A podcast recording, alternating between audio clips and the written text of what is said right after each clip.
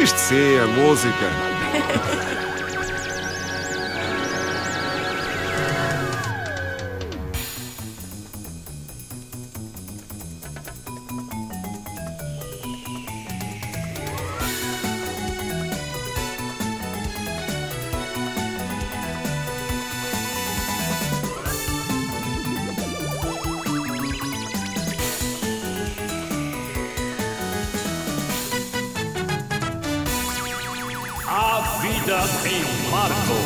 Ok, esta edição do A Vida em Marco incide sobre uma marca. Eu sei que não se devem dizer marcas no ar, sobretudo nesta rádio, mas há certas marcas que fazem de tal maneira parte da vida das pessoas que eu acho que não é publicidade. É apenas. São factos da vida, são factos. Eh, E que facto, senhoras e senhores? Sim, eu hoje vou falar no supermercado Lidl.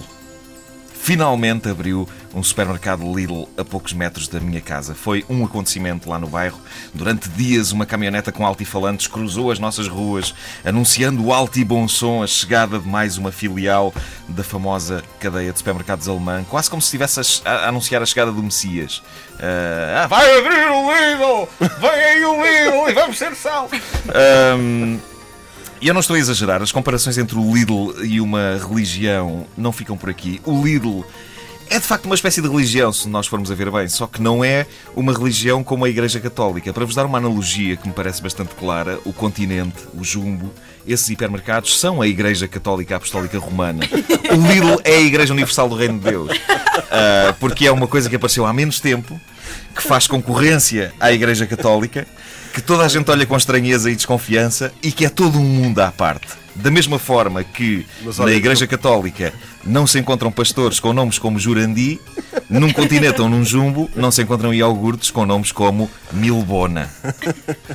Mas olha, eu tenho, eu tenho uma teoria que vai eh, deitar por terra a tua, Nuno Então. Marco. É que eh, a Igreja Universal do Reino de Deus, se calhar, eh, distribui panfletos e coisas desse género. E o Lidl não.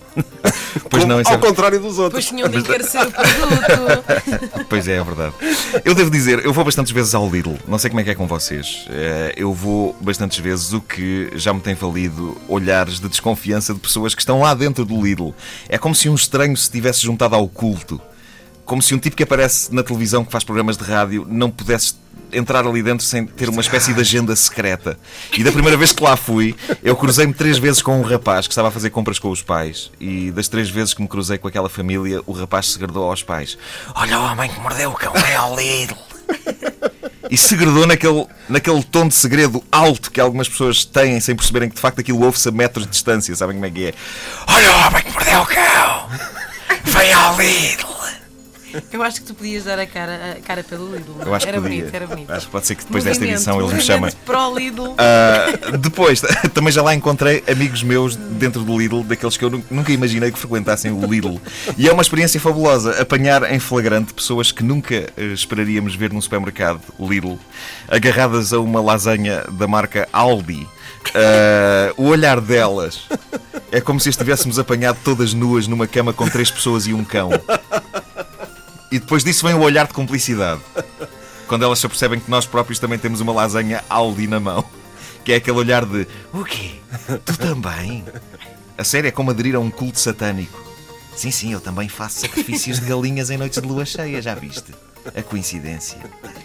É claro que comprar no Lidl é uma arte, eles têm lá coisas que são extraordinariamente boas, são melhores do que outras ah, de, de marcas consagradas que a gente encontra nos, nos outros supermercados, mas também têm outras extraordinariamente más. Mas isso faz parte da mística. Ah, havendo imensas bagatelas, uma pessoa pode sempre levar para experimentar, provar, cuspir e jurar a si mesma que nunca mais compra aquilo outra vez. Mas quando se acerta em cheio, é lindo! É um hino à vida. E não admira por isso que ah, lá fora no estrangeiro haja um verdadeiro culto em torno do Lidl.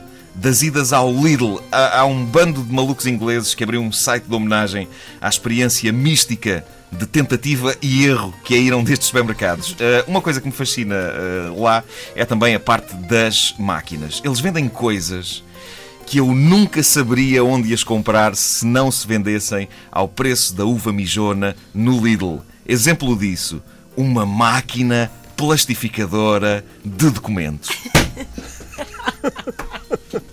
Haverá coisa mais espetacular no mundo do que uma máquina plastificadora de documentos. Marco, compraste? Aquilo, epá, aquilo vinha no catálogo deles. Mas compraste ou não? É que eu tenho ali uma estou a fazer suspense, estou a fazer suspense. Ah, aquilo vinha no catálogo deles anunciado ah, com ah, uma tal espetacularidade que eu olhei para aquilo e disse à minha mulher: epá, nós temos que ter isto. Nós temos que ter isto! Ah, e assim foi, numa das idas a um, a um destes Lidls, comprámos a máquina plastificadora de documentos. Ah, que é, sem sombra de dúvida, uma coisa incrivelmente cool para se ter em casa. Agora põe-se a questão: quantos documentos é que eu já plastifiquei com aquilo? Zero. Só depois de ter tirado a máquina da embalagem e de a pousar numa mesa do meu escritório é que eu percebi que eu não tenho de facto grande coisa para plastificar. Aliás, se fizer uma. ter. Olha esta carta de condução. Olha esta carta de condução. hã? Está combinado. Oh, se, eu, se eu fizer. uma- Esta já não tem. Essa carta de é que condução. tu tens, Espera aí, alto, é alto que eu vi aí uma fotografia de relance do Zé Marinho. Essa, essa fotografia parece ser espetacular. é? Mas a verdade é que se eu fizer uma retrospectiva mental da minha vida, eu acho que nunca precisei de plastificar nenhum documento. Eh, mas por alguma razão pareceu-me absolutamente essencial possuir uma máquina plastificadora de documentos do Lidl. O meu sonho é que o meu bilhete de identidade chegue depressa ao fim da validade.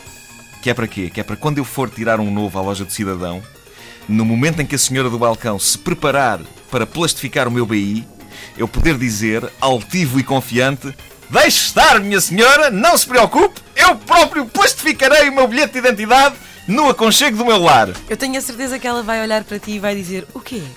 Você também vai ao Lidl?